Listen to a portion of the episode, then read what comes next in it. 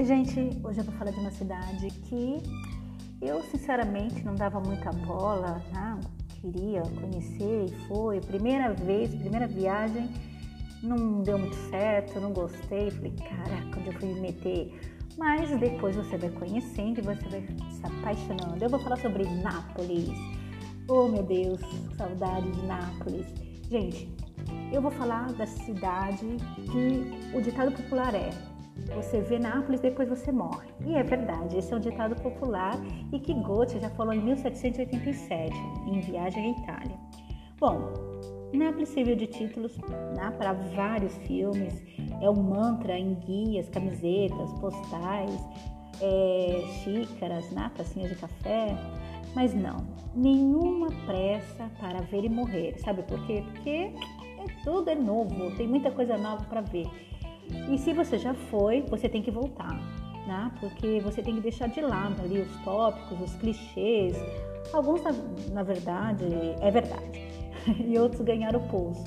Mas Nápoles é uma cidade muito viva, mais viva do que nunca. Tem as glórias do passado, o gênio napolitano, né? E é o trampolim desde da cidade que lança para se explorar o novo e voltar de cabeça voltada para as artes, para a música, para a grande vida, para um grande tour. E, gente, você tem que ir para Nápoles. Eu vou falar de primeiro lugar para vocês conhecerem a Nápoles em 360 graus. Primeira acrópole de Nápoles, que é Vomero. É uma colina, né, que que ela domina toda Nápoles. Bom, é, o que, que, eu posso falar de lá, gente? É muito lindo. Pedro de Toledo ele fez para Carlos V uma fortaleza que se adiantava, né? foi, foi adiantada é, em ciclo arquitetônico militar de Veuban. Para ver esse lugar, você tem que você tem que aproveitar algum evento cultural, infelizmente é, em um auditório que está localizado numa antiga cisterna, alguma exposição entre os muros ciclópeos, que parece uma alucinação de Parezene. Bom, esse lugar é muito lindo, anotem aí, procurem. Depois a gente vai falar, eu vou falar para vocês conhecerem o metrô mais belo do mundo que fica em Nápoles é nas estações linhas 1 e 6, que são decoradas por artistas atuais de primeiro, da primeira escala, né? De, do primeiro tudo, assim. Que é o Francesco Clemente, Pistoleto, Mário Mendes, Janusz Kolenizzi, eu não sei o nome dele não, hein? Ilka Kabakov, que fizeram adornos, né? são obras monumentais que estão lá na Estação Toledo, por exemplo. Oscar Tusquets, ele criou um, lugar assim que submerge os passageiros num, numa parte azul, marinho. Ai, gente, é muito lindo. Não esqueça de visitar esse, essa estação, é muito legal. Depois eu vou falar sobre outro metrô napolitano, né, que você pode pegar o metrô é, e você desce em algumas estações, por exemplo, como Castel Novo. Castel Novo é bem conhecido, né, gente? Dá para todo mundo que coloca lá Castel Novo no Google vai conhecer. É, eles recuperaram alguns vestígios do Porto Romano, né? E você pode contemplar o caminho que eles faziam diariamente e também tem visitas guiadas lá. Outro lugar, Memórias do Subsuelo, Memórias do Subsolo, na Galeria Borbônica. Gente, ela acaba de abrir para o público, é, faz apenas um, um, ano já que abriu isso, agora eu acho que deve, ficou fechada, né? É, não, tem, não tem o que confundir ali com as catacumbas, tá? Outros subterrâneos, não, Nápoles tem bastante lugar subterrâneo. É, é um, um, autêntico lugar ali napolitano que começou a, a ser escavado no século XV para tirar pedra vulcânica e construir o Palácio Serra de Cassano. Bom, logo aí foi se ampliando, claro, o lugar, né? E também os usos. Então você vai encontrar ali orquedários que serviram como cisternas, é, armazéns, corredores como vias de escape, de contrabando. E na Segunda Guerra Mundial também cresceu a forma como, como eles podiam né, circular com carros e motos. Gente, é uma faceta mais emotiva esse lugar, viu? Acho que vocês têm que ir e não percam e procurem aí a Galeria Borbônica.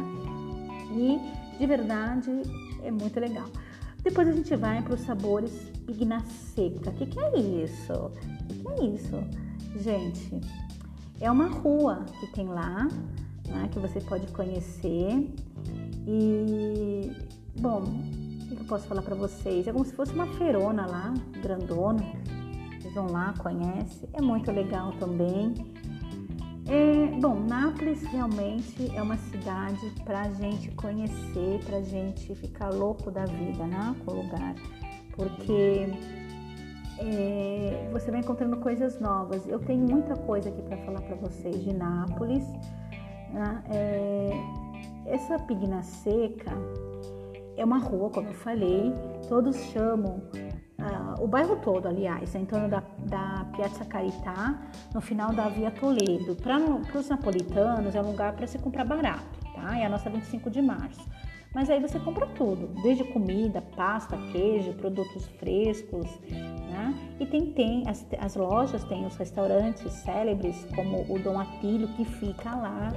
Tem postos de comida de rua mesmo, onde você pode provar aí especialidades favoritas do, do, do pessoal que está andando, como a fritadina de pasta, tripa, crote, arantini, que eu amo, zepolini.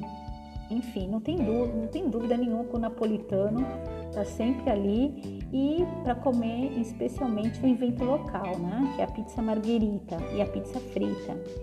Ah, e a pizza portafolio, que é sempre esquecida. O que é portafolio? Ele é mais pequenininha, que você pode dobrar e comer em dois pelas ruas. Foi feito lá, viu, gente? Foi, foi lá que, que foi é, inventada.